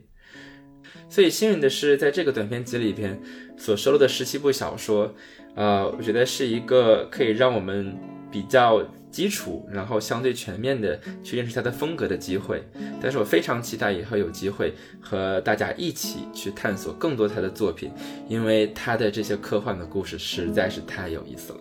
好，那其实说到这里，我还是想回到我们这一期节目的标题，就是关于这个快乐和正常的论述。因为我觉得你刚才讲的最后一个故事，它其实就是一个很有象征意义的事情。就当你去以一种正常的状态，或者说当你生活在日常生活里的时候，你的整个外在的一个意象，它是一个乌龟。然后这个一个被命名为诗篇，按照这种所有人期待的那种啊，类似于圣徒以圣徒作为榜样的这种生活方式，而实际上你真实的内在是一个黑心兔子，然后这只黑心兔子它在你心里蠢蠢欲动，有时候你可能会因为就是说周围对你的期待是让你成为一只。呃，乌龟，然后而对你内心存在的这个黑心兔子而觉得有愧疚的感觉。为什么我们没有办法像大家期待的那个样子？你的外在和内在是完全的统一和这种表里如一的这种状态。很多人可能会为我们内在的这个黑心兔子而觉得非常的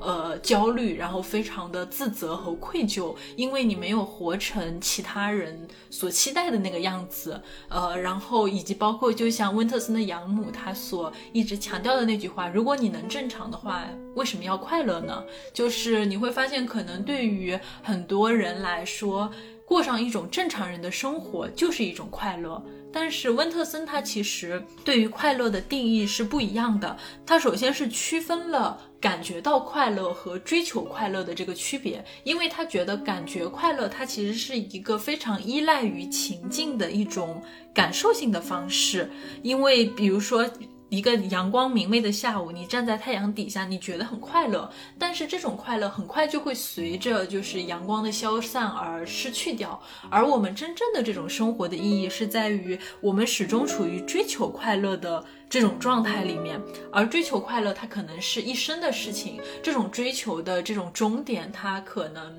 不是说那个有一个明确的目标，就像那个飞行员，他一次又一次的不断的远行，在故事的最终的时候，他回到自己故事的原点，那个曾经让他觉得非常充盈和满足的故乡，他依然没有找到自己的那个快乐到底在哪里，但是他依然要去远行，就是追求快乐的过程，可能它包含着各种收获，然后也包含着各种呃满盘皆输、一无所有的这样的一种结局，但是重要的事情是，可能说这种生活方式是以像鲑鱼这样的一种，就保温特森自己的一个比喻，就是说你要像鲑鱼一样，对你的生活始终保持着一种逆流而上的决心，不管这个生活的河流有多么的汹涌，因为这是你自己所生活的河流，所以我会觉得你刚才讲的那个萨勒姆，就是那个乌龟的故事，它非常契合我们今天，就把这个故事作为我们今天的结尾，其实特别有意义。那个故事里的乌龟，可能就是象征着。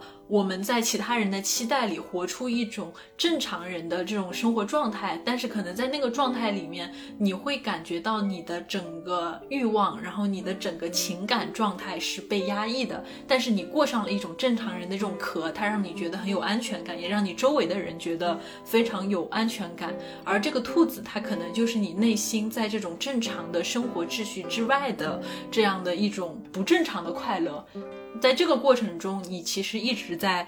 追求自己的这样一个内心真诚的期待，而你始终就是像珍妮特·温特森说的那个逆流而上的鲑鱼一样。我们在面对生活本身，然后我们去追求自己想要的生活，尽管这个过程中可能我们会牺牲掉这个呃某种意义上的正常，然后我们可能会面临一场不确定的关于得失的冒险，但其中我觉得从中其实是能够获得很多的勇气的。那说到这里，不知道我们的观众朋友们有没有什么不正常的快乐呢？欢迎把你的不正常的快乐通过留言分享给我们。好，那我们这一期节目到这里就结束了，让我们二零二二年再见。我们下期再见。